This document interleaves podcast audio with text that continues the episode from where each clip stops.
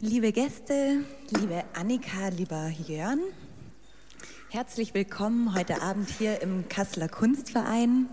Herzlich willkommen zum Gespräch zwischen Annika Kaas, die heute aus Hamburg angereist ist, und Dr. Jörn Schaffaf aus Berlin. Das Gespräch findet im Rahmen der Ausstellung Infravoice statt, die am 8. Februar hier eröffnet hat und die gleichnamige Installation von Annika Kaas zum ersten Mal hier in Kassel dem Publikum präsentiert. Einige von Ihnen haben die Arbeit bestimmt schon gesehen. Für all jene, die die Ausstellung jetzt zum ersten Mal besuchen, ein kleiner Hinweis.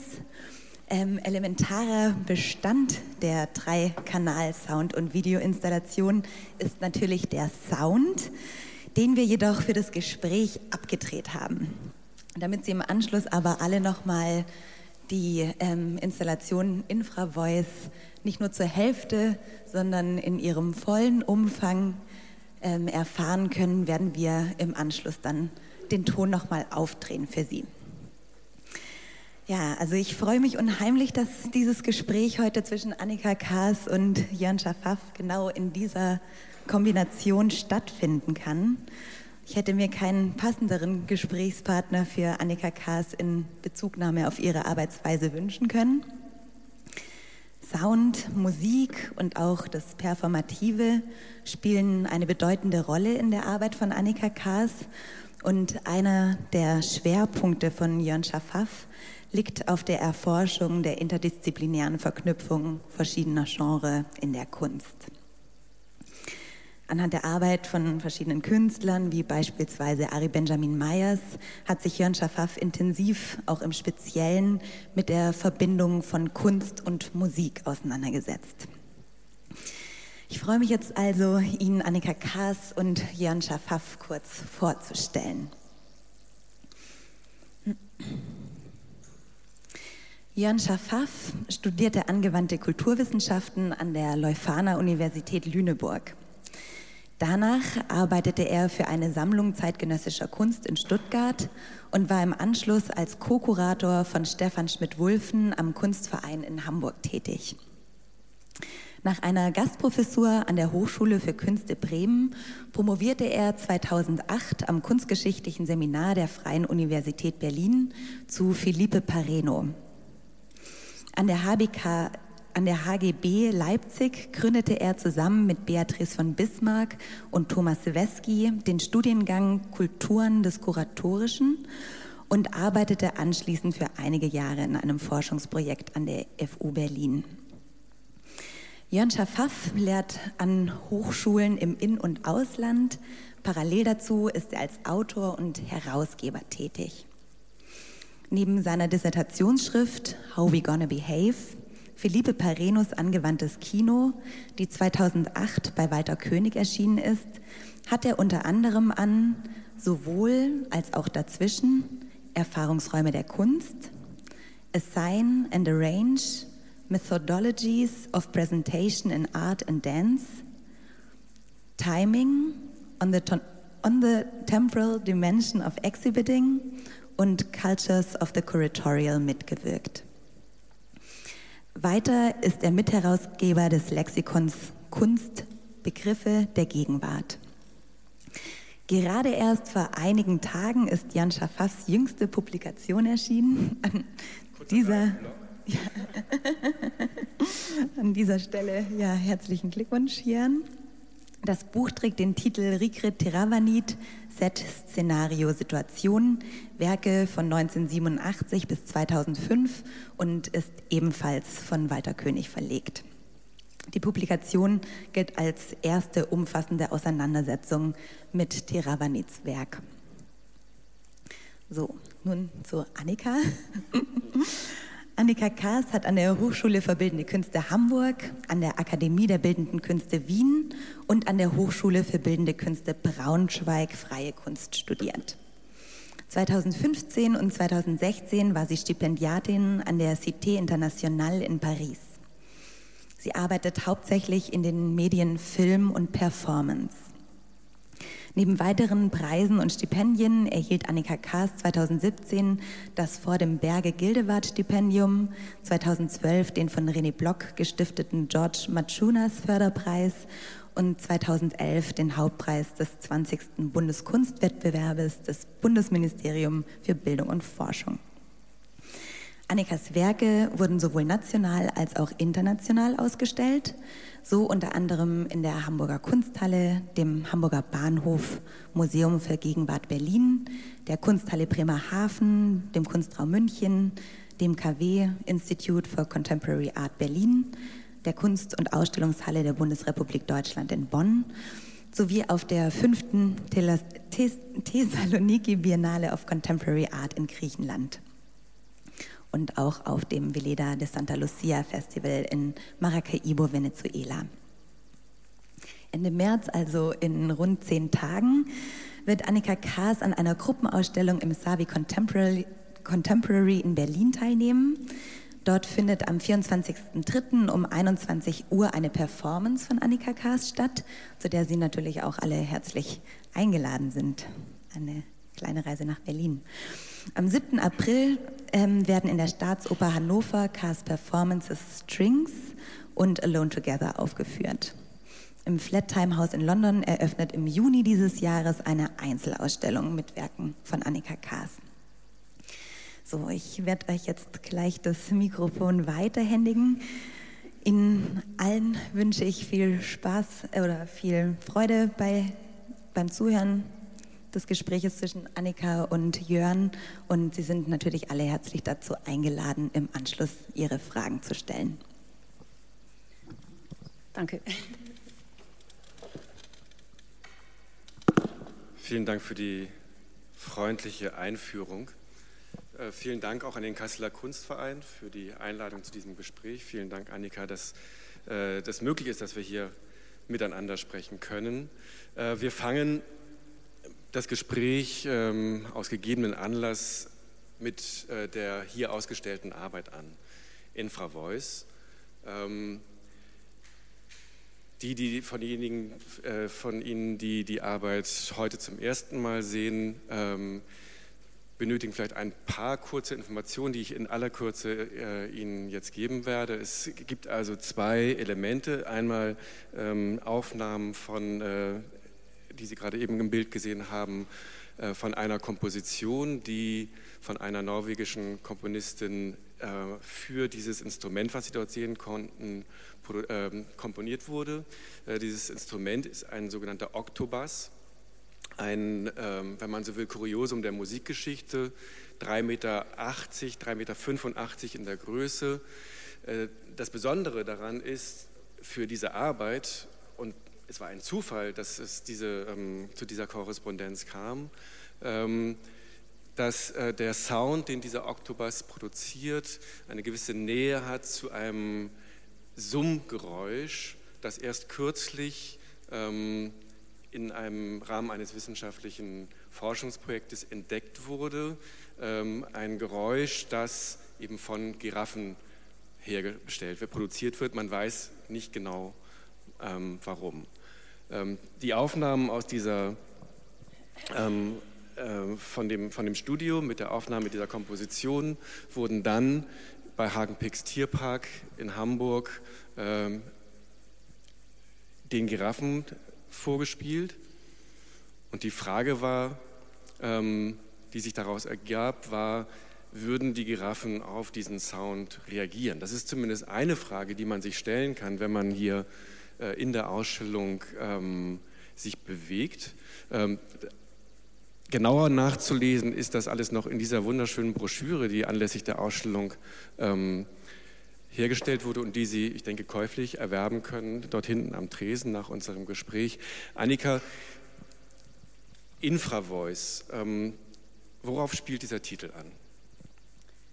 Ähm, also grundsätzlich ähm, finde ich, ähm, sind Titel für mich immer ganz wichtig tatsächlich. Also da, wir kriegen ja wahrscheinlich noch ähm, ein paar andere Arbeiten von mir zu sehen und da kann ich das auch immer noch ganz gut erläutern. Ähm, in dem Fall ist es so, dass ähm, der Titel darauf anspielt, dass Ähm, einerseits auf die Geschichte des Oktobers oder auf die ähm, Beschaffenheit äh, oder auf die ähm, Frequenzwellen, in, äh, auf dem das äh, Musikinstrument ähm, quasi Töne erzeugen kann. Also der Oktobass ist eben ein ganz seltenes Musikinstrument von 1850. Ich bin da irgendwann mal in meinen Recherchen drauf gestoßen. Ich glaube, ich habe über Infraschall tatsächlich also, ähm, recherchiert. Und der tiefste Ton ist eben bei 16 Hertz im Infraschallbereich. Und das ist genau unter der Wahrnehmungsgrenze des menschlichen Ohrs. Also wir können es eigentlich nicht mehr wahrnehmen. Äh, kann, also wenn der Druck also stark genug ist, kann man es auf jeden Fall wahrnehmen durch den Körper sozusagen. Und man nahm eben lange an, oder es ist eigentlich immer noch ähm, so im, in, in dem Buch und im Internet wird ganz oft eben gesagt, dass Giraffen eben auch wie Blau, wie, ich glaube, also der Blauwal kann, glaube ich, auch ähm, da kommunizieren, eben auch auf, diesem, auf dieser Frequenzwelle kommunizieren kann. Ähm, aber man weiß es eigentlich nicht. Das ist eben sowas, was irgendwann mal aufgetaucht ist in irgendeinem Blatt, aber ähm, es ist eigentlich nicht so ganz klar, ob das wirklich auch stimmt. Es wurden eben keine Belege gefunden. Äh, 2015 hat eben eine Wissenschaftlerin aus Wien, Angela Stöger-Horvath, ähm, ein, ein, ein, eine große Untersuchung gemacht, hat fast 1000 Auf Tonaufnahmen äh, in verschiedenen Giraffengehegen aufgenommen, auch nachts, und hat dann entdeckt, dass Giraffen nachts zwischen, also oder eben zwischen zwei und fünf Uhr morgens ein sogenanntes Nocturnal Humming, ein frequenzmodelliertes harmonisches Summen von sich geben. Das klingt schon mal ziemlich toll. Auf jeden Fall ziemlich kompetent.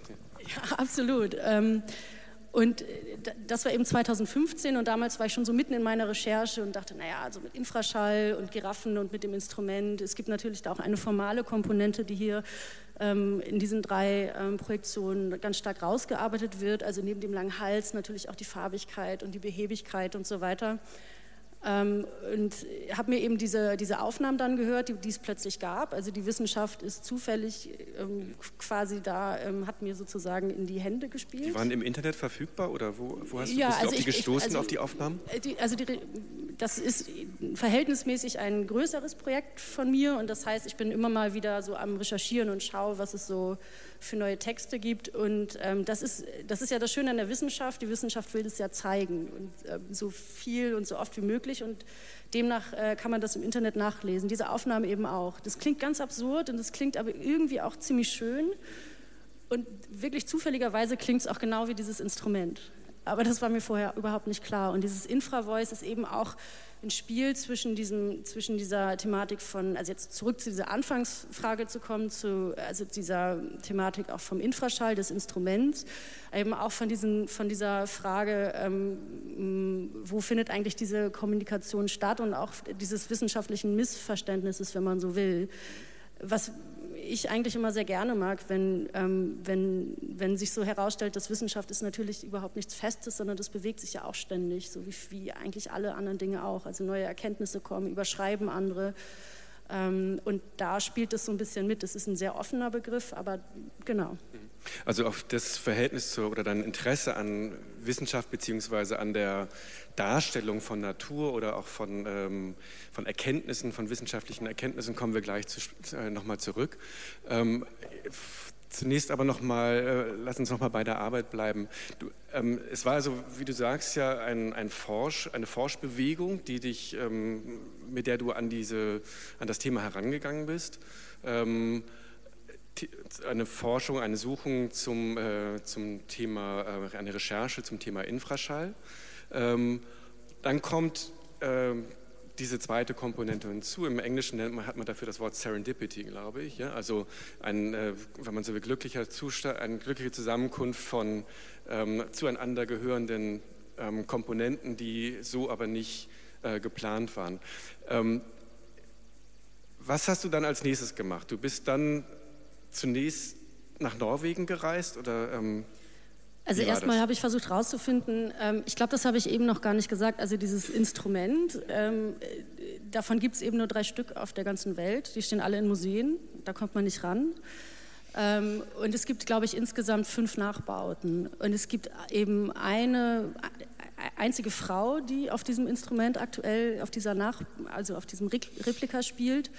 Und die einzige, die damit zeitgenössisch so komponiert oder arbeitet, der Rest ist eher so im klassischen Bereich. Und das ist schon mal, ähm, grenzt dann schon mal die Suche sehr, sehr ein. Also ich war dann wirklich auf sie angewiesen, mit mir zu arbeiten und habe ihr eben mein Projekt vorgestellt und habe gesagt, hm, also ähm, ich habe das und das vor, ich weiß noch nicht so genau, wie ich da hinkomme, aber kannst du dir vorstellen, mit mir daran zu arbeiten und kannst du bitte eine Komposition machen äh, daraus. Also du bist da auch relativ frei. Ähm, äh, genau, und das hat sie dann gemacht. Und dann sind wir nach Norwegen gefahren mit, mit unserem Filmteam, weil es relativ, es ist praktischer, da hinzufahren mit sieben Leuten, als dieses Instrument zum Drehort zu bringen, sozusagen. Es ist einfach wahnsinnig sperrig, ja. ja. Dann wurden dort die Aufnahmen gemacht und, genau. äh, und ähm, schon ein Schnitt, ein Rohschnitt gemacht, der dann ähm, den Giraffen zugute geführt wurde oder also, das, ist das eine einzelne Aufnahme? Das ist eine einzelne Aufnahme gewesen. Das war aber auch von Anfang an so geplant, dass wir quasi diesen einen, also dieses eine komplette Stück, das war so ganz grob angelegt von ihr, ähm, durchfilmen. Wir haben natürlich auch Nahaufnahmen und so weiter gemacht. Die spielen aber quasi in dem Gehege jetzt erstmal keine Rolle. Ähm, und dieses Instrument ist ja fast vier Meter groß und dann haben wir quasi im, im, Herbst, also wir haben im Januar gedreht, dann haben wir im Herbst quasi den zweiten Teil gedreht und haben quasi die Leinwand die jetzt ja relativ klein aussieht draußen, die ist aber sechs Meter groß, äh, quasi am, äh, also vor den Giraffen wieder aufgebaut und haben das da wieder quasi reproduziert. Ähm wie, wie, läuft das dann ab? Dann ruft man so an bei Hagenbecks Tierpark und sagt, ich habe hier eine super Idee und dann sagen die, toll, wir wollten immer schon mal irgendwie unseren Giraffen was Gutes tun oder wie funktioniert das? Also ich habe ja ähm, das ist ja, wenn man so will, nicht der erste ungewöhnliche Drehort. Also ich bin, habe immer, eigentlich sind meine, meine ähm, Drehorte, machen immer am meisten Spaß, weil das findet dann auf einem Schiff statt, im Planetarium, ähm, eben auch mal am Giraffengehege. Jetzt habe ich letzten Freitag in einer großen Konzerthalle mit 26 Leuten gedreht und ich habe die Erfahrung gemacht, also ich habe mich am Anfang auch gar nicht so sehr getraut. Also wenn man mal fragt, dann geht das eigentlich immer fast, also es geht fast immer tatsächlich. Also man muss die Idee nur gut vermitteln und wenn, wenn also spricht eigentlich relativ selten was dagegen, das ist das Schöne.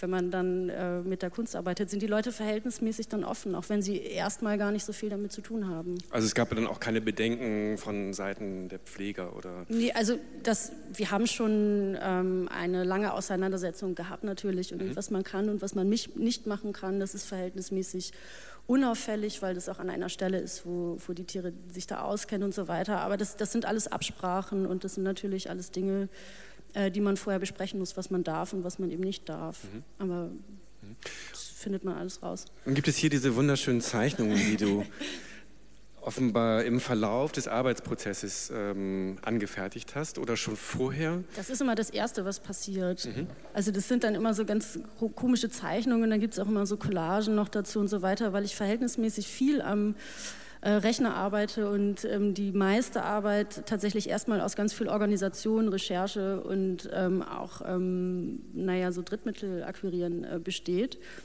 Äh, und das sind dann immer so erste Skizzen, um auch Leuten, ähm, die daran mitarbeiten sollen, also zu vermitteln, was da am Ende so ungefähr bei rauskommen könnte. Ja.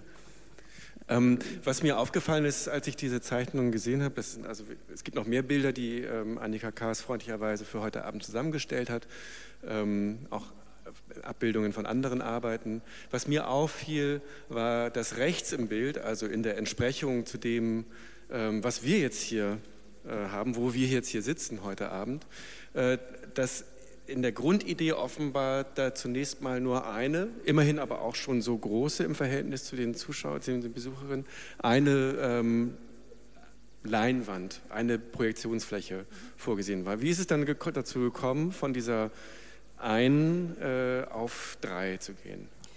Ähm, ich habe tatsächlich immer so ein Grundkonzept und äh, wenn es dann quasi aber über, über mehrere Monate oder, oder in dem Fall waren es glaube ich auch sogar auch anderthalb Jahre, verändert sich dann natürlich auch und wächst dann so ein Konzept und äh, das passiert ganz oft auch mit den Aufnahmen, die dann quasi entstehen. Also Norwegen habe ich gemerkt, das ist irgendwie so reich, das ähm, braucht eigentlich mehr als eine Leinwand. Also ich bin normalerweise gar nicht so ein Fan von Mehrprojektionen. Das muss für mich ähm, einfach sehr viel Sinn machen, bis man dann dahin kommt. Also es kann nicht nur aus ästhetischen Gründen passieren. Und hier ist es natürlich so, dass es ganz viel auch darum geht, ähm, mit diesen Verschachtelungen und unterschiedlichen Größenverhältnissen zu spielen, mit den Vergleichmomenten. Und also wenn jetzt auch gleich nochmal der Ton angemacht wird, ähm, hört man eben dieses Instrument, das sehr tief klingt, ähm, was dann aber wiederum auch sich fast so auf, auf diese Tiere wieder drauflegt, also wie so eine Sprache dann letztendlich auch wieder vorgibt. Also von den Tieren diese aufgenommenen, ähm, ähm, dieses Summen quasi über das Instrument wieder auf das Bild draufgelegt wird. So kann man das sehen. In gewisser Weise ist es ja auch so, dass durch diese Versprünge, es gibt hier hat man das gerade sehr schön im Bild zu sehen, also es gibt drei verschiedene große ähm, Aufnahmen, die dann auch noch korrespondieren oder eben nicht korrespondieren mit der Art und Weise, wie die Wände hier im Raum aufgestellt sind. Ähm, durch diese Verdreifachung ähm, wird ja auch, ob gewollt oder nicht, ähm, die Projektion an sich, also die Bildhaftigkeit der ähm, Präsentation äh, noch betont. Ist das richtig? Würdest du das auch so sehen? Also dadurch, dass ich einfach ähm, dieselbe Situation in zwei, aus zwei verschiedenen Blickwinkeln habe, in zwei verschiedenen Perspektiven, in diesem Fall jetzt in drei verschiedenen Perspektiven, ja. wird ähm, meines Erachtens ähm, auf dieser formalen Ebene darauf hingewiesen, dass es sich eben um eine Aufnahme handelt und nicht um, also dass man nicht transparent sozusagen durch die Bildfläche hindurch auf das Geschehen schaut, nur, sondern eben auch darauf, dass es sich um die Darstellung von etwas handelt. Oder? Genau, also das ist eben, es gab, glaube ich, bei der Entwicklung äh, ganz oft die Frage, warum lässt du das denn nicht live vor Ort spielen? Also davon mal abgesehen, dass das logistisch schwierig ist, aber sowas kriegt man ja im Zweifel immer hin. Also da gibt es ja Wege. Ähm, war mir tatsächlich ganz wichtig, dass man eben diese Projektion hat, ähm, in der man eben auch wieder vergrößern kann, in der man auch mit Wiederholungen arbeiten kann, mit der man in auch verschiedene Zeitsituationen und Verortungen ähm, ähm, behandeln kann. Und das ist natürlich auch hier in diesem Raum ähm, spielen diese drei Projektionen natürlich auch wieder ähm, ganz stark eine Rolle. Also wie verhalten die sich hier im Raum, wie sind sie positioniert und wie springt quasi die eine Situation von der anderen äh, und was passiert da letztendlich in der Wahrnehmung auch. Also bei, bei den Leuten. Sie werden das nachher erleben. Es ist äh, schon sehr beeindruckend, dass auf der einen Seite man ja als Besucherin ähm, sehr deutlich dort, wo Sie jetzt gerade sind, ungefähr verortet wird, damit man alle drei Projektionen auf einmal im Blick hat. Der Sound aber erfüllt den ganzen Raum und ähm, und zieht einen, so ging mir das zumindest, äh, zieht einen auch in den Raum rein. Es, es wird dann interessant sein, ähm, vielleicht diese Überblicksperspektive, die einem zunächst mal suggeriert wird durch die formale Anordnung, dann auch aufzugeben und in die Details zu gehen. Äh, die Projektion übrigens, äh, das noch dazu gesagt ist, also die Wände sind vier Meter hoch, das heißt also die Größenverhältnisse, wie zum Beispiel jetzt gerade hier im Bild, entsprechen ungefähr eins zu eins also gerade bei dieser Aufnahme jetzt eins zu eins den äh, Größenverhältnissen, äh, wie sie auch gegeben sind, soweit ich das verstanden habe. Ich bin so ein bisschen, deswegen so ein bisschen auf dieser Projektion, auf der formalen Anordnung ähm, herumgeritten, weil ähm, diese Überblicksposition, die dort angeboten wird, zunächst äh, für mich auch in gewisser Weise korrespondiert mit einem Anspruch der Naturwissenschaft. Ja, das ist vielleicht gar nicht so beabsichtigt gewesen, aber ähm, es gibt auf jeden Fall eine Analogie. Ähm, Erkenntnis zu erzeugen ist ähm, immer auch verbunden mit dem äh, Bedürfnis, einen Überblick zu, äh, über ein gegebenes Phänomen zu bekommen. Das heißt also, es unter Kontrolle zu bekommen. Ähm, in dem Moment, wo man sich in die Details gibt, also wenn man sich in den Raum hineinbegibt, ähm, äh, gibt man diese Überblicksperspektive auch als Besucherin äh, auf und kommt dadurch, vielleicht interpretiere ich das über, ähm, in eine Position herein, die dich auch interessiert, glaube ich. Denn was hier ja ähm, ganz interessant ist, zumindest in der Genese dieser Arbeit ähm, und letztendlich auch in, dem, in der Position, in die wir hier hineinversetzt werden als Besucher, selber zu, wenn man so will, zu Forschern zu werden, die beobachten und gucken, ob die Tiere jetzt wirklich auf, die, auf den Sound reagieren oder nicht. Ähm, in dieser Arbeit, in der Genesiker Arbeit kommen eben diese beiden Themen, es gibt mehrere, ähm, die dich interessieren, noch mehr, aber zwei, die mir auf, besonders aufgefallen waren, äh, zwei Themen in, äh, zusammen, nämlich eben, wie ich es eben schon gesagt hatte, das äh, Interesse für Musik Also ein Forschen, wenn man so will, an den, äh, ein künstlerisches Forschen an den Rändern der, von dessen, was wir Musik nennen. Äh, eine Auseinandersetzung über die soziale Funktion von Musik, über die Frage vielleicht, was ist Musik überhaupt? Darauf kommt vielleicht gleich nochmal zu sprechen. Ähm, auf der einen Seite und auf der anderen Seite ähm, die Frage eben nach der Darstellung, also nach der ästhetischen Dimension von äh, der Darstellung von naturwissenschaftlichen Erkenntnissen. Ähm, vielleicht, also weil du eben sagtest, Titel seien für sich ähm, so wichtig. Mhm. Ähm, ein Titel einer Arbeit, ich, ich hoffe, ahne. dass ich das gleich da finde. Ähm, du weißt, welches, welches ich meine vielleicht. Äh, genau. Die ich besonders schön fand, war eine Arbeit, die heißt Solid Surface with Hills, Valleys, Craters, immer noch der Titel, and other topographic features Primarily Made of Ice, eine Arbeit von 2014. Ich gucke mal, ob ich die, wenn ich hier so durchscrolle, finde. Ist das ja, ich habe, ähm, nee, also es geht in die Nacht, das ist der Sonnenuntergang, wir gehen ich meine, jetzt in die gibt Sterne. Es, gibt es in der... Stopp, ja, ja genau, ich glaube, es gibt noch zwei, drei andere Bilder, aber das ist eben quasi, ähm, was ich auch schon erwähnt habe, ähm, der Dreh, den wir im Planetarium gedreht haben. Soll ich einfach mal so ein bisschen ja, erzählen? Das nett. Ähm, und zwar ist der Ausgangspunkt da tatsächlich auch ein wissenschaftliches Ereignis, wenn man so möchte. Und ähm, ich habe ähm, also gelesen oder erfahren, also es gibt ja den Planeten, der keiner mehr ist, äh, Pluto, ähm, zu dem 2006 die Raumsonde New Horizons gestartet ist, weil wir haben eigentlich von jedem Himmelskörper in unserem inneren Sonnensystem ein, eine Abbildung, ein tatsächliches Foto, äh, bis auf Pluto. Also da, jetzt haben wir ihn, aber damals war das eben nicht der Fall.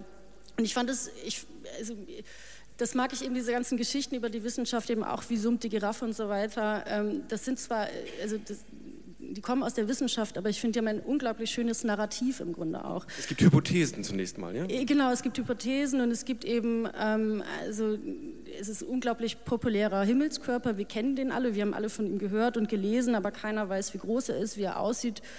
Und ähm, diese Vorstellung quasi von, von etwas, was so bekannt ist, aber was wir quasi, was erstmal nur in, ähm, also von dem wir eigentlich nur wissen, wie er wahrscheinlich beschaffen sein müsste durch zurückberechnetes Licht, das hat mir sehr gefallen. Also nochmal zu, zur Geschichte. Ähm, 2006 ist eben diese Raumsonde äh, gestartet und ich glaube, ein halbes Jahr später wurde Pluto der Planetenstatus aberkannt. Also es ist quasi währenddessen viel blöd passiert. Gelaufen. Es ist blöd gelaufen. ähm, und eben ähm, neuneinhalb Jahre später, also kurz bevor ich, äh, nachdem ich den Film gemacht habe, also ich habe den Film quasi eben genau kurz, oder die Arbeit genau kurz, äh, bevor das erste Foto tatsächlich entstanden mhm. ist, ähm, ähm, habe ich, ja, hab ich eben quasi über, über diesen Zwischenmoment äh, eine Arbeit gemacht und zwar im Planetarium ähm, gedreht. Und man denkt eigentlich erst, es ist tatsächlich ein Sternenhimmel, bis dann plötzlich so ein weißer Lichtspot erscheint. Und das ist eben ein Scheinwerfer, der ähm, quasi auf die Leinwand projiziert wird und demnach eben auch die, das projizierte äh, Das, was man hier links im Bild sieht? Das man, man hier da so ein bisschen sieht. Ja. Ähm, und der Film ist, oh, ich weiß gar nicht mehr, ich glaube, er ist acht Minuten, sieben Minuten, acht Minuten.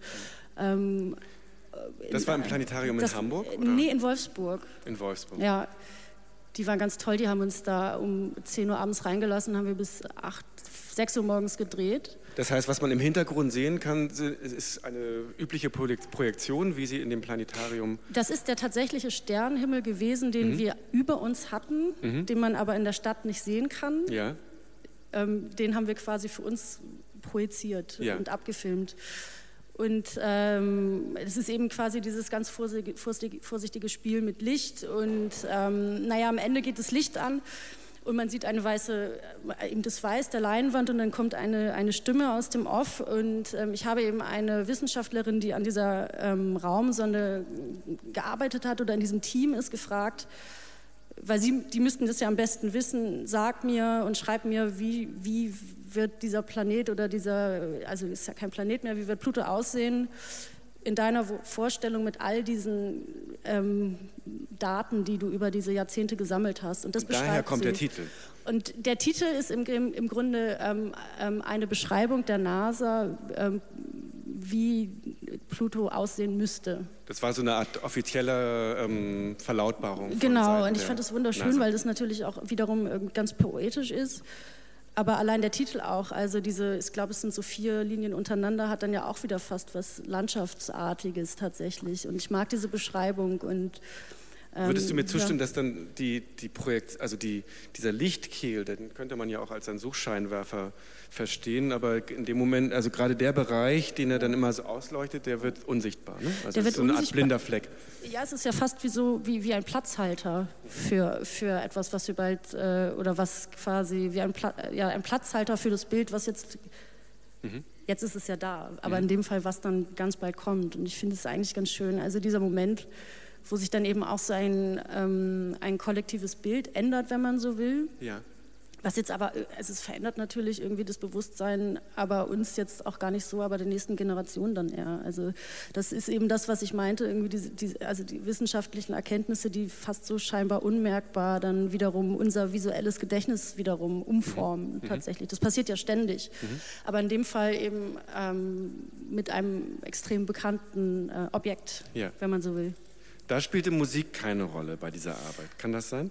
Da eine der wenigen Arbeiten, wo es keine Rolle ja. gespielt hat. Eine zweite Arbeit, ähm, ich glaube, da bin ich jetzt schon dran vorbeigegangen, äh, ähm, die ist aus dem Jahr 2015, ja? ja. Ähm, Lines heißt die. Ah, Auch ja. das ist eine Arbeit ohne Musik, wenn ich das richtig verstanden habe.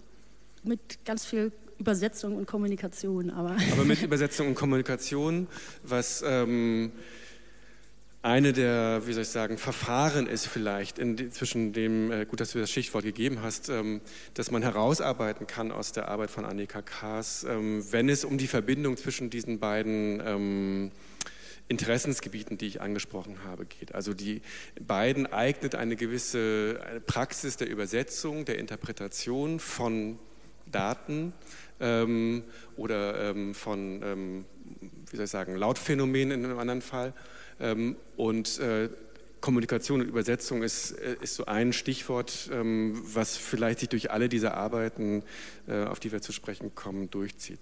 Aber könntest du ganz kurz hier noch erläutern, nur um, damit wir ein bisschen ein Spektrum bekommen? Ich versuche es mal, also es, ist immer, es gibt immer tatsächlich immer doch, eine, merke ich gerade, ähm, eine längere Geschichte zu jeder Arbeit, ja. die man aber nicht wissen muss. Also es ist jetzt nicht so, dass man erst natürlich diesen ganzen Überbau wissen muss, aber der ist für mich natürlich entwickelt, der sich so. Ich hatte eine äh, ein Stipendium in Bremerhaven. Das war so ein neunmonatiges Aufenthaltsstipendium und ähm, ich merkte so, wie sehr Wert darauf gelegt wird oder sowieso bei ähm, Aufenthaltsstipendium ähm, spielt ja auch immer so ein bisschen die Rolle, wo man sich da eigentlich befindet. Und äh, Bremerhaven ähm, definiert sich natürlich auch als Seestadt ähm, aber man sieht im Grunde auch dieses ganze Treiben gar nicht mehr. Also einen Seemann habe ich da vergebens gesucht, was jetzt natürlich aber auch jetzt ähm, wiederum, also diese Vorstellung entspricht ja auch einem Klischee. Aber trotzdem definiert sich dann natürlich so eine ganze Stadt durch und präsentiert sich. Und ja. dann bin ich ähm, quasi, am Ende gab es eben eine Ausstellung da in der Kunsthalle oder im Kunstverein in dem Fall. Ähm, und bin dann in den, Seemanns, ähm, in den Seemannsclub gefahren. Das war auch eine ganz schöne Zeit. Das war so um Weihnachten und Silvester rum. Bin ich dann ja. jeden Tag hingefahren und habe äh, die Seemänner gebeten, wenn sie dann Zeit haben. Die sind auch gar nicht mehr so lange äh, auf dem das Land. Die sind dann der Seemannsclub ist eine Einrichtung, in der ähm, Seeleute, die temporär in der, also am, angelandet sind, kann, ja. wollte ich gerade sagen, ähm, also die sich temporär ähm, vor Ort befinden, in die sich begeben können, um sich miteinander auszutauschen. Oder? Ja, eben Einfach auch. ein Aufenthaltsort. Ja? Sich aufzuhalten, ähm, also eben auch ähm, mit der Familie zu telefonieren. Äh, eben aber auch um, ähm, ja, also da steht dann auch ein Bildertisch und auch zu, zu, kommunizieren und so weiter, aber eben auch um, um, sich, um sich tatsächlich mal aufzuhalten, die paar Stunden, ja. die man dann auf dem Land ist. Und ich habe sie eben gebeten, ähm, also ich wollte eine Arbeit mit Seemännern unbedingt machen, hatte aber immer irgendwie ähm, Angst, dass es zu romantisch wird. Also dass man in diesem Klischee tatsächlich wieder ähm, dem so hineinfällt sozusagen, ne? also unsere Vorstellung äh, davon. Und dann habe ich eben versucht, ein formales Porträt äh, zu erschaffen, beziehungsweise das darzustellen, den Grund, warum sie überhaupt auf See gehen. Und es ist eben das Zuhause. Und ich habe sie gebeten, den Grundriss ihrer Wohnung ähm, aufzuzeichnen oder ihres Hauses. In dem Fall sind öfter Häuser gewesen. Genau, das ist so eine Zeichnung eines 19-jährigen äh, Kadetten, glaube ich. Der war auch zum ersten Mal auf, auf See. und eben dieses, dieses feste Zuhause aus der Erinnerung wiederzugeben. Und da sind auch, das sieht natürlich jetzt alles formal aus, da sind aber auch so ganz viele also ich kann es ja eh nicht über, ähm, überprüfen sozusagen, aber es ist natürlich auch eine ähm, eine, also dabei eine kamen wahrscheinlich sehr viele Geschichten raus, oder? Ja, also so viel haben wir gar nicht über die Geschichten hm. geredet. Das hatte auch so einen Zeitgrund, hm. aber es erzählt sich natürlich viel auch über, über die Form ähm, der Zeichnung dann letztendlich. Und ja. das ist eben auch eine Übersetzung einer, einer Geschichte.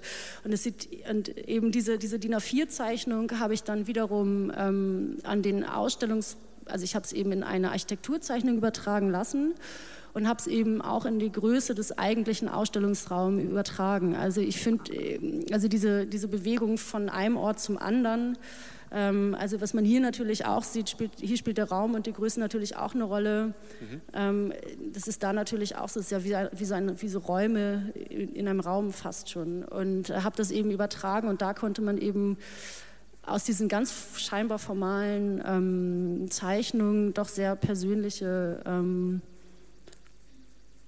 naja, ich will jetzt nicht Geschichten sagen, aber schon Porträts. Ja. Äh, herauslesen. Und das sind, also hier ich, in diesem Fall also die Übersetzung in, äh, in Sprache der Architektur. Hm? Sozusagen, genau. Man, man, sah auch bei dem einen, also das war auch nur zur Hälfte fertig, weil er musste dann auch los und dann war das Haus irgendwie auch nur so zur Hälfte. Mhm. Ähm, das sind dann eben auch so ähm, Geschichten wie, also das sind dann eben auch die Situationen, wie die Zeichnungen dann wiederum letztendlich entstanden sind. Und da merkt man schon, ich liebe einfach diese ganzen Verschachtelungen der Möglichkeiten von Übersetzung und ähm, also was kann sich vermitteln, was vermittelt sich bei mir, was vermittelt sich dann wiederum in der Ausstellung beim Betrachter. Das sind so Dinge, die ich sehr mag. Dann lass uns doch noch mal kurz auf eine äh, weitere Arbeit zu kommen, eine andere Form der Übersetzung, die Arbeit Playing to the Birds. Ja. Ähm, ist davon eine Abbildung hier vorhanden? Ja, Am Anfang das, vielleicht? Das ist Vietnam. Ja, da. Diese hier. Genau. Das ist so eine der Arbeiten, die ist, glaube ich, 2013 entstanden und äh, so direkt nach dem, so kurz nach dem Studium eine der größeren Arbeiten. Und ähm, ist auch so der, eine der ersten Arbeiten, wo es, glaube ich, auch so, nee, die zweite, wo es so ganz stark auch um Musik geht, tatsächlich. Und also, soll ich wiederum auch erzählen? Also es gibt äh, eine, ich kann es ganz kurz vielleicht anfangen, es gibt eine Komposition von Franz Liszt, mhm. ja, äh, die wiederum eine musikalische Übersetzung oder Interpretation einer Legende ist, der Legende des heiligen Franz, Franz von Assisi, genau. ähm, der eines Tages, ähm, um es ganz kurz zu machen und in, unakkurat, ähm, in der Lage war, ähm, zu den Vögeln zu beten, zu ihnen zu sprechen. So der Legende ähm, nach. Genau. Und der Legende nach, ja. Ähm, und die Vögel, die äh, zeigten also, ähm, wendeten sich also erkennbar dem heiligen Franz zu also, ähm, und ähm, gaben ihm zu verstehen, dass sie ähm, ihn und damit eben Gottes Wort verstanden haben. Das heißt also ein uralter Menschheitstraum, der Mensch, der in der Lage ist, mit dem Tier ähm, zu kommunizieren in transparenter Weise, hatte sich dort erfüllt. Ähm, das ist die, der Ausgangspunkt gewesen. Das ist der Ausgangspunkt. Also im Grunde auch so eine religiöse Folklore. Eine, also, der, also der, dieser religiöse Aspekt hat mich nicht so ähm, interessiert tatsächlich, aber diese Übersetzung der Legende, also der, der Sprache, also der konkreten Sprache eben wiederum in, in, in Musik. Also Franz Liszt hat eben dieses äh, Musikstück, die Legende Nummer 1, äh, ähm, komponiert und äh, dieses Stück ist eben so aufgebaut, also es ist kein einfaches Stück zu spielen, aber man kann sehr deutlich hören, wie die Vögel interpretiert werden, eben mit Trillern und die Sprache des Menschen, also des Franz von Assisi, eben in den dunklen Tönen. Und ähm, das ist eben sehr stereotyp äh, quasi wiedergegeben und ich fand es irgendwie schön, quasi noch eine Übersetzung drüber oder noch eine Rückführung ähm, zu machen und zwar eben den, das Konzert oder diese Legende den eigentlichen Adressaten, nämlich den Sing Singvögeln wiederzugeben. Und diese Situation habe ich eben äh, da geschaffen, eben einer entsprechenden fast schon das heißt nicht Hauskonzert, naja, das ist schon so ein, ein äh, naja, einer, Konzert, also einer klassischen ähm, Konzertsituation, ne? Kammerkonzert, genau, das meine ich. Ähm, und äh, ja, genau. Und daraus ist ein Video entstanden. Dann. Daraus ist ein Video entstanden, ja. Ähm, wir kommen darauf nachher nochmal zurück, denn ja. es gab zu dieser Arbeit auch ein, eine Performance. Ja. Ähm, ich Offenbar ist es dann ja so, wenn man das Video sieht, äh, es ist in gewisser Weise ähnlich wie bei dieser Arbeit, dass man nur, dass man in diesem, also dass man die, den Pianisten ähm, hört, wie er dieses äh, ähm, Stück zum Besten gibt und man hört äh, die Vögel, wie sie zwitschern. Und wieder stellt sich die Frage, ja, nehmen die das überhaupt wahr, was der dort spielt? Oder ist, ist, äh, kommt nicht im, äh, viel mehr heraus, ähm, durch, das, durch die Dissonanz zwischen dem Gezwitscher und dem, wie soll ich sagen, der geordneten Melodie ähm, des Klavierstücks, ähm, dass es dort eine Diskrepanz gibt. Und dass es eher wir Menschen sind von unserer Seite aus, die zum Beispiel über äh, das Mittel der Musik versuchen, diese Brücke zur Natur ähm, zu, ähm, zu schlagen. Was mich zu einem nächsten Punkt bringt, nämlich ähm, die Frage, äh, was Musik für dich bedeutet. Also es gibt viele Arbeiten, in denen du, bedeutet nicht, ich meine jetzt nicht als Annika Kaas, als Mensch in deinem Leben, sondern in deiner künstlerischen Arbeit. Ähm, und verbunden damit ist die Frage, ähm, ob es dir wichtig ist oder der Eindruck entsteht für mich zumindest, dass du tatsächlich mit Musik arbeitest und nicht im allgemeineren Sinne ähm, mit Sound. Ähm, das ist eine heikle Unter, äh, Unterscheidung zwischen Musik und Sound. Also Sound Art ist, äh, hat sich etabliert als der, also im Diskurs der bildenden Kunst, als der übergeordnete Begriff für jede Art von ähm, künstlerischer Arbeit, die sich mit akustischen Phänomenen beschäftigt. Ähm, aber äh, man könnte vielleicht sagen, dass du dezidiert mit Musik arbeitest, mit Musik als Material. Ähm, also, äh, also grundsätzlich ja. Ich würde vielleicht aber noch mal anders äh, ansetzen tatsächlich. Ich würde sagen, mich interessiert tatsächlich das Situative äh, an, der, an der Musik oder am, ähm, so. Und es gibt zum Beispiel Stücke, also wenn ich jetzt dieses Stück von Franz Liszt nehme, das ist natürlich was Klassisches, das ist was, was wir alle sehr gewohnt sind zu hören, sozusagen, zumindest hier in diesem Bereich. Also Europa und so weiter. Äh, oder eben ein Stück nehme, das äh, von, also ich habe mal mit einem Stück von Beethoven gearbeitet und so weiter. Ähm, ähm, das, das spielt für mich eine Rolle, weil man da anfangen kann, wieder bestimmte gewohnte äh, Hörgewohnheiten zu dekonstruieren. Also mir geht es tatsächlich dann auch um den Inhalt des Stückes tatsächlich und mir geht es sehr stark auch um die Situation. Was macht es quasi mit dem äh, mit den Performern? Ähm, wie kann man quasi da ansetzen, um, um bestimmte Dinge wieder zu dekonstruieren? Ähm, ich habe tatsächlich auch mit ähm, also Ton spielt schon auch eine Rolle, aber dieses, also dieser Musikteil, das ist schon auch immer 50 Prozent der Arbeit, wenn, wenn Musik dann eine Rolle spielt oder vorkommt in, in der Arbeit. Ähm, also ich, ja, also ich sage jetzt nicht, es muss immer ein Musikstück sein, aber ähm, ich finde das ganz dankbar, weil da auch eben so ein bestimmter Anknüpfungspunkt im Situativen und auch im, im Gesellschaftlichen natürlich auch eine wichtige Rolle spielt.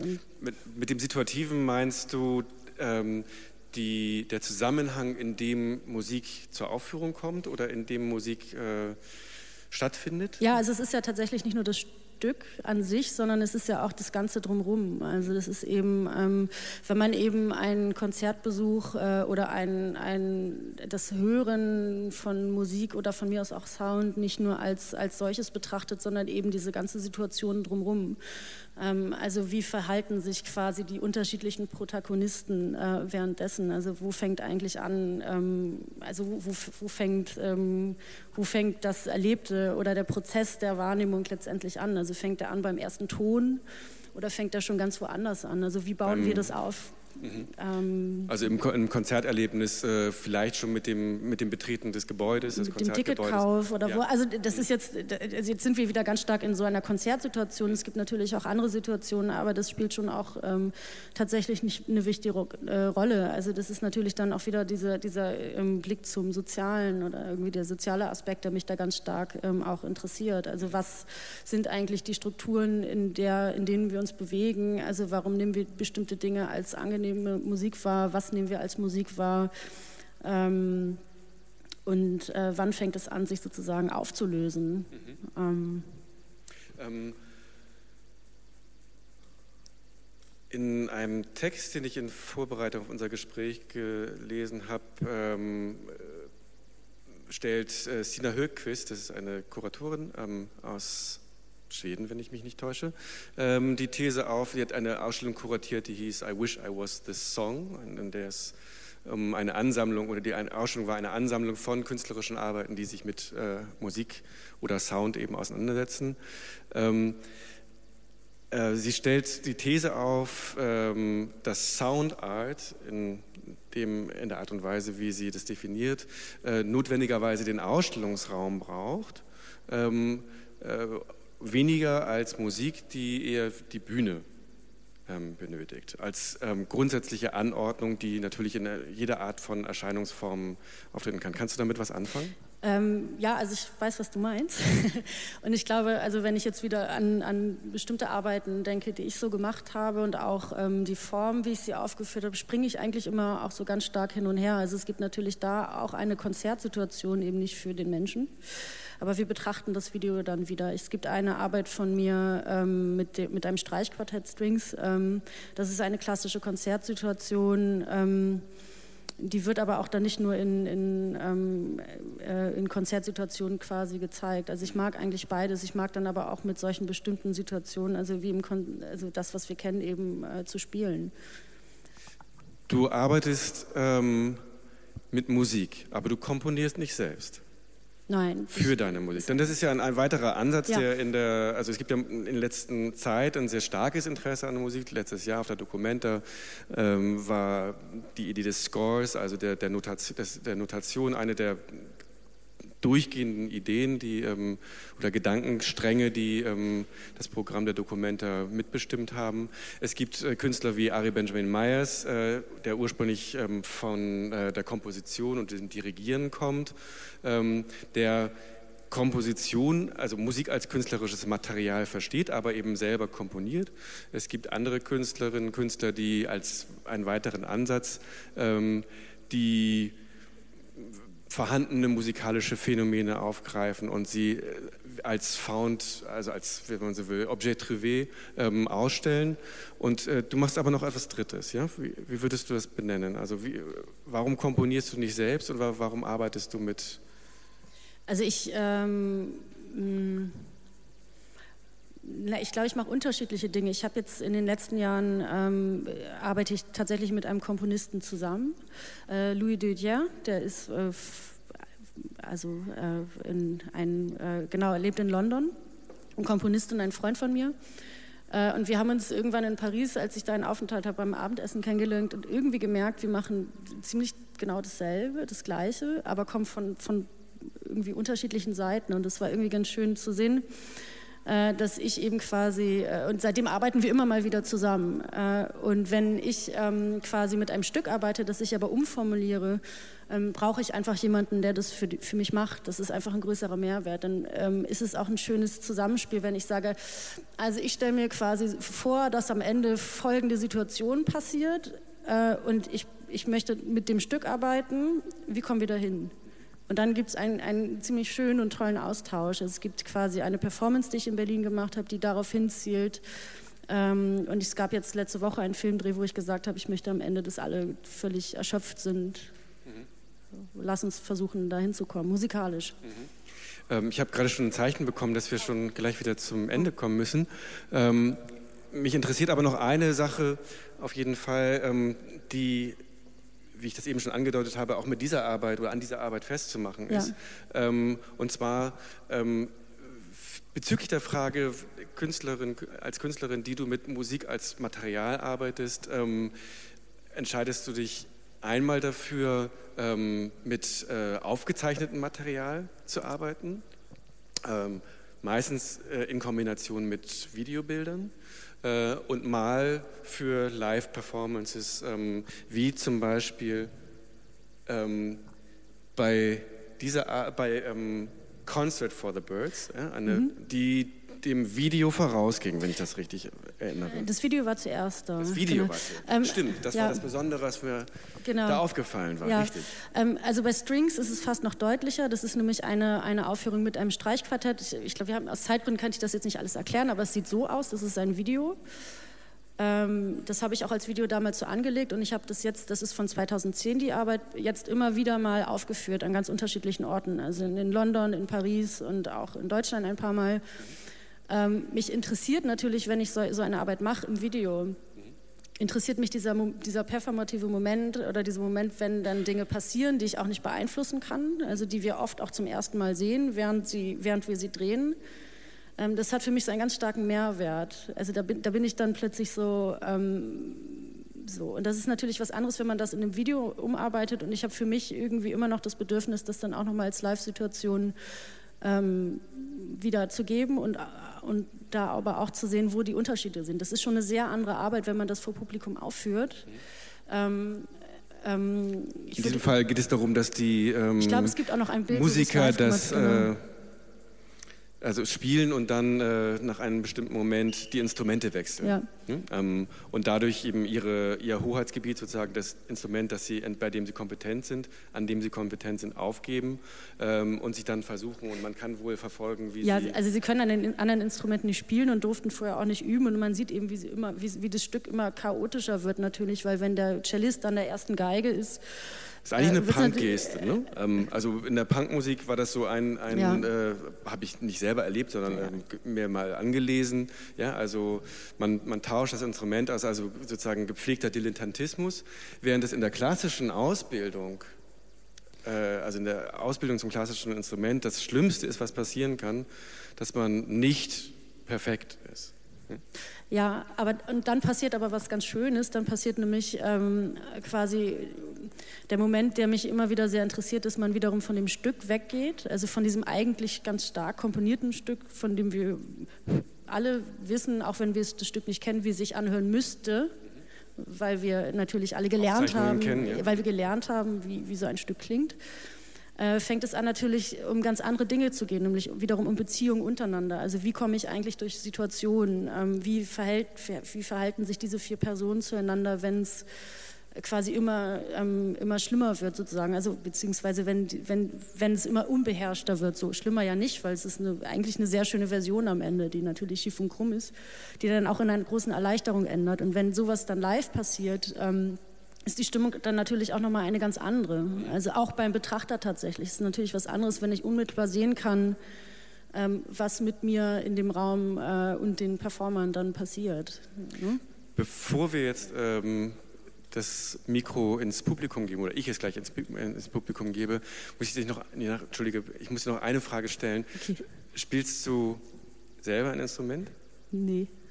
Hast du jemals? Also ja, ich, ja, ich war wahnsinnig schlecht. Mhm.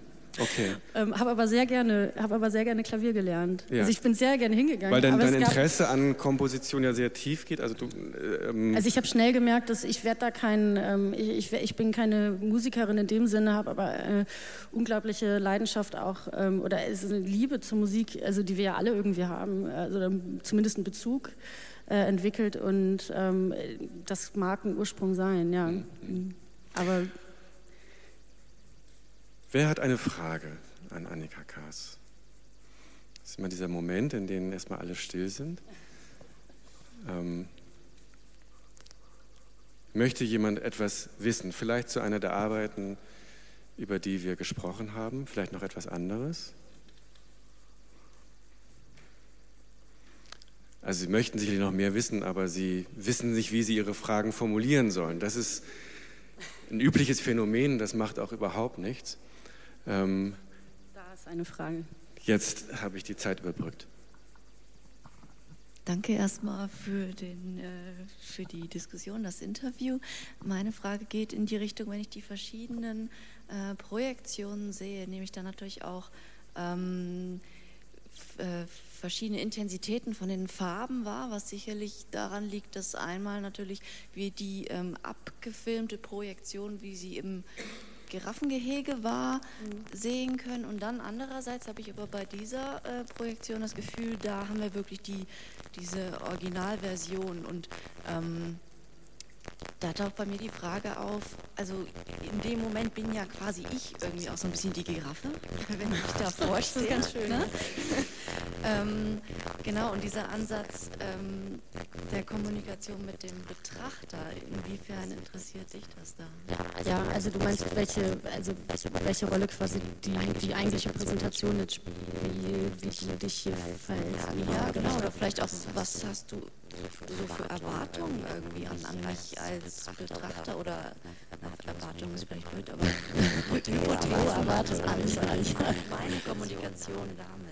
Na, ich möchte, Na, ich möchte tatsächlich erstmal so einen Raum öffnen. Also mich jetzt nicht um die Frage, Frage äh, wie viel, wie viel also auch bei Playing Birds, Birds bei dieser, Vogelkonstellation verstehen, verstehen jetzt die das, was da passiert, sondern ich sondern eigentlich, eigentlich, also mir geht es immer, immer um den, um den Gedanken, Gedanken ähm, des Betrachters, also deine, deine, wie verbindest, du ähm, ähm, diese Ideen von, ähm, Verständnis, Verständnis, Kommunikation, was macht, ihr, wenn du quasi diesen Raum, Raum, Unterschiede siehst und ähm, ähm, naja, das naja, das eigentlich auch der, auch der, der, das sind ja unterschiedliche Situationen, Raumsituationen natürlich, die hier wieder, hier wieder auch in einem, in einem dritten Raum, Raum zusammenkommen. Und ähm, es ist schon auffällig, dass äh, nicht die Musiker, aber die Giraffen äh, immer wieder direkt an die Kamera schauen. Also also es ist schon so, dass man, an, wenn man möchte, kann man sich auch angeschaut fühlen und es entsteht so eine, vielleicht ist das das, worauf Sie auch anspielten. Ähm, es entsteht, kann schon, es entsteht eine Beziehung, die über diese Blickbeziehung auch.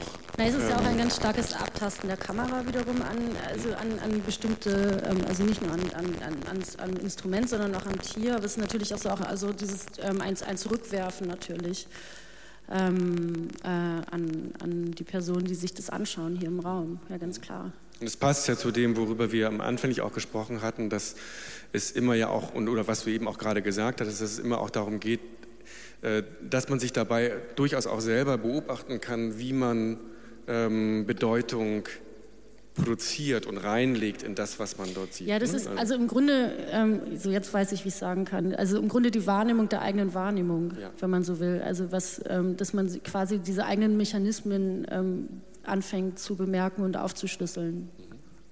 Aber Ivan, wollten Sie noch mal direkt darauf eingehen, also sonst gibt es hier eine Frage.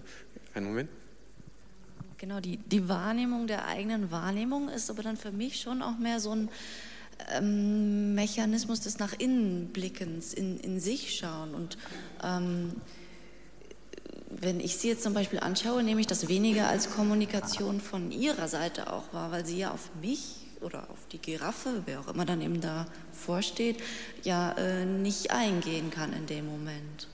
Nee, genau. Also es ist jetzt nicht so, dass, es, dass alle sich quasi untereinander, also dass es quasi so eine, eine, eine ähm, ständige Wechselbeziehung geht, aber es geht natürlich um diese Vergleiche, also um die, ähm, um die Musik, die da da die dann, also die Musik, die gespielt wird. Und ihr ist natürlich auch bewusst, wenn sie in Norwegen quasi gefilmt wird, ähm, dass sie direkt als Person nicht ähm, quasi das nicht erwidern kann, aber das spielt natürlich in der Komposition eine ganz starke Rolle, also dieser Gedanke, dass das passieren wird, sozusagen. Ne? Also diese, diese, auch wiederum diese Interpretation ähm, dieser ganz merkwürdigen Laute, die dann auch natürlich ähm, wieder die, diese Fragen auf, äh, auf, aufstellen. Ähm, naja, ist das jetzt Kommunikation? Also was übersetzen wir da eigentlich oder was wird da eigentlich oder wiederum verschlüsselt? Ne? Hm.